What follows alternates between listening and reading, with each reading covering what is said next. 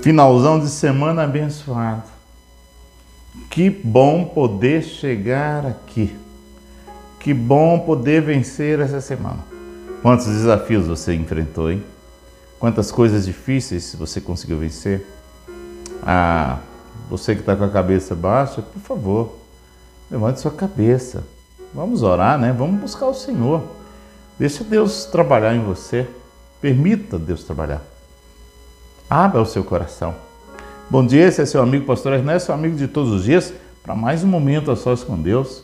Eu quero compartilhar com você primeira, primeiro livro de Crônicas, capítulo 10, versículo 13, que diz assim: Assim morreu Saul por causa da sua transgressão cometida contra o Senhor, por causa da palavra do Senhor que ele não guardara.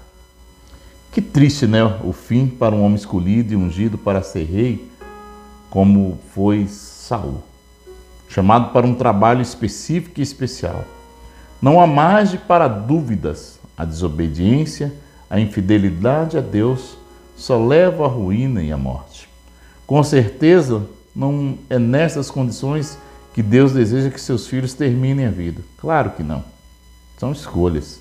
Deus fez dele um rei, um homem abençoado, próspero, mas Saul, ele fez pouco caso disso tudo. Em várias situações ele virou as costas para Deus, pecou usando coisas sagradas e espirituais e seu pecado deixou Deus muito triste. Incluía seus objetivos e interesses no pacote de ações. Fez coisas abomináveis, afirmando estar cumprindo a vontade de Deus. A insegurança, a inveja, ela, elas corroeram a sua alma. Seu coração ele, ele caminhou contrário aos princípios estabelecidos por Deus foi desobediente, ele foi infiel e o seu pecado o levou à ruína. A pessoa com o coração endurecido tem um fim muito triste. A palavra diz: sacrifícios agradáveis a Deus são um espírito quebrantado, coração compungido e contrito, não desprezará o Deus. Salmo 51 e 17. Eu preguei sobre isso no domingo passado. Aqui fica preciosas as perguntas. E nós, como estamos? Como você está? Como está o seu coração? É importante nós fazermos uma avaliação de como estamos conduzindo as nossas guerras, nossas aflições, as nossas dores, as nossas infelicidades ou os ataques que estamos recebendo de fora. Olha, nós precisamos fazer essa pergunta: como está o nosso coração? Que possamos tomar cuidado e sermos vigilantes permitindo que Deus é, nos sonde e nos mude, quebrantando o nosso coração para que ele seja maleável em suas mãos. Aprenda de verdade a dizer, como o salmista é, no Salmo 139, 24, ele dizia: Sonda-me, ó Deus, e me conhece. O Senhor conhece o meu coração, prova e conhece os meus pensamentos. Eu sei que é uma palavra de confronto, é uma palavra que gera conflito, mas são essas palavras que fazem nos pensar, são essas palavras que nos colocam na sala, sabe, do pensamento, no divã, naquela conversa franca entre você e Deus, entre eu e Deus.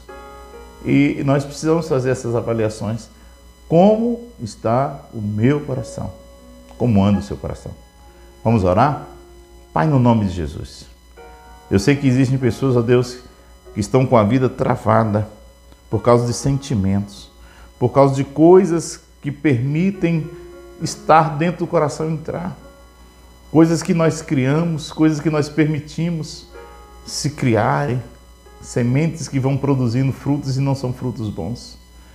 Ó Deus, que o Senhor possa nos ajudar a colocar coisas boas dentro de nós e a remover aquilo que não agrada o Senhor do nosso coração. Ajuda-nos, Senhor, nesse dia. No nome de Jesus eu te peço. Eu preciso, eu necessito. E eu sei que esse meu amigo, essa minha amiga, que hoje está me ouvindo, precisa, ó Deus, de um agir dentro do coração. No nome de Jesus. Amém. Olha, eu gosto de falar sempre, né? É, amanhã é domingo, né? Tira um dia para Deus. Vá para a casa do Senhor. Vá adorar o Senhor. A gente não pode estar cansado para adorar o Senhor. Nós acordamos cedinho todos os dias para trabalhar, para satisfazer a nossa, nossos prazeres, as nossas fantasias, os nossos desejos, suprir as nossas necessidades. E por que não levantar e por que não ir à casa do Senhor, aquele que tem te dado saúde, aquele que tem te abençoado? Então, vá à sua igreja. Se você não tem igreja, é, nós estamos ali no Parque Bandeirante, na rua 16, número 294, Assembleia de Deus, Filadélfia. Vá à igreja, tá bom? Somos aqui de Rio Verde e se você é daqui e não tem uma casa para ir, estamos esperando lá. Um abraço, fica com Deus, um cheiro no coração, bom final de semana para você.